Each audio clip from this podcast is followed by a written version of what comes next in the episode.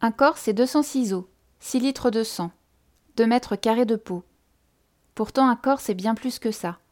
C'est un livre ouvert sur notre histoire et celle de nos ancêtres, le porte-voix de nos joies et de nos malheurs, un sujet politique, mon corps, mon droit, un objet social qui dit beaucoup de notre époque, mais aussi le plus bel objet de consommation, pour reprendre les mots de Baudrillard. En dépit de ce que voudraient nous faire croire les magazines féminins, notre corps est tout sauf une futilité, un objet forcément imparfait. Je suis Sophie Gourion et dans ce podcast, je m'intéresserai à mon corps, à ce qu'il dit de moi et de notre société. Chaque épisode sera l'occasion de disséquer une de ses parties et de vous raconter son histoire. Bienvenue dans Corps et âme, le podcast qui vous passe au rayon X. Épisode 3 Entre mes mains. Ne fais pas tes mains cassées, hein? J'entends encore ma grand-mère maternelle, ma mamie Odette, prononcer cette phrase, le regard en coin.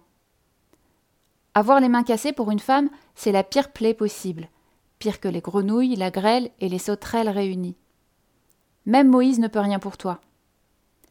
Avoir les mains cassées, c'est astiquer mollement le sol, ne pas frotter les casseroles jusqu'à en avoir les doigts rougis, ne pas savoir traquer la moindre poussière où qu'elle se trouve. C'est une expression que tu n'entendras jamais prononcer à l'encontre des hommes, parce que, eh ben, ils ne nettoient pas. Ils sont là pour salir. Je revois encore la main de mon grand-père, ses ongles bombés comme des coquillages, sa grosse chevalière ornée d'une pierre noire qui a dû en distribuer des taloches, ses doigts gratter le haut de son oreille d'un air pensif. Je me souviens de la façon dont il tapotait nerveusement la table quand le défilé des plats n'était pas parfaitement huilé. Ou à la fin du repas, quand je n'essuyais pas la table assez vite, assez bien. Je savais qu'il pensait sans oser le dire Tss, les mains cassées. Mes mains sont fines, des mains à jouer du piano, comme on me disait souvent. Sauf que contrairement à ma famille maternelle, je n'ai pas d'oreille, je ne sais ni jouer ni peindre, ni coudre. Eux sont tous des autodidactes du piano, de la guitare, du violon. Tout ce qu'ils touchent se transforme en or, de la musique à la peinture en passant par la couture.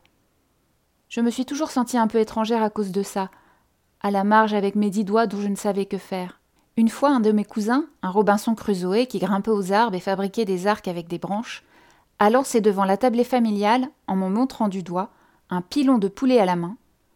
Elle, elle mange comme ça, mimant une petite fille distinguée qui portait ses mains à la bouche délicatement. Mes mains ne sont pas des mains de travailleuse.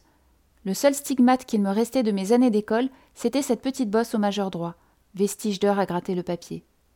Elle a disparu je ne sais exactement quand, à force de taper sur le clavier plutôt que de noircir mes cahiers. Mes ongles ne sont jamais de la même taille, rarement limés ou vernis, ou quand ils le sont, ils se cassent ou s'écaillent. Ils me ramènent à la petite fille pas soigneuse que j'étais. Une fois, une de mes institutrices a même montré mon cahier troué et noir à toute la classe. J'avais oublié ma gomme et avais tenté d'effacer mes fautes avec mon doigt. L'appréciation, le soin est à revoir, revenait avec une régularité d'horloger sur mes bulletins, tout autant qu'élève trop effacé. Une souillon introvertie, quoi. Y a mieux comme image. Mieux encore que dans la chambre, je t'aime dans la cuisine. Rien n'est plus beau que les mains d'une femme dans la farine. Quand tu fais la tarte aux pommes, poupée, tu es divine. Rien n'est plus beau que les mains d'une femme dans la farine. Chantait Nougarou en roulant les airs. Une chanson que j'aime beaucoup. Ne me retirez pas pour autant mon diplôme de féministe, s'il vous plaît. Ma mère ne m'a jamais rien transmis à ce niveau-là. Elle n'a jamais aimé cuisiner, sans doute dégoûtée d'avoir vu ma grand-mère la tête dans ses casseroles, esclave de ses ventres criant famine. Quand je me suis mariée, je ne savais même pas cuire un œuf. J'ai appris toute seule à travers les blogs et les livres de cuisine.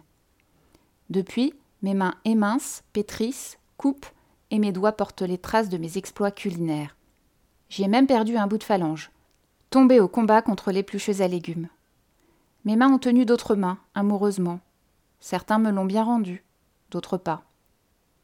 Il y a eu celui qui serrait mes mains si fort que je n'ai pas supporté l'étreinte. Je l'ai quitté pour des mains plus légères. Il y a eu celui qui a levé la main sur moi, puis le poing.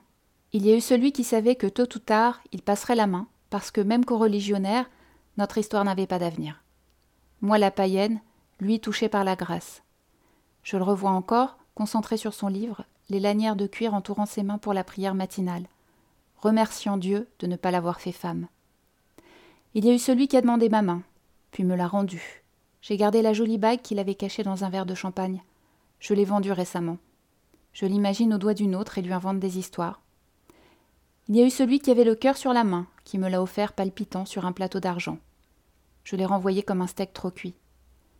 Il y a celui qui a demandé ma main, à la poigne carrée et réconfortante, pas fuyante, prête à affronter les orages et les tempêtes sans trembler.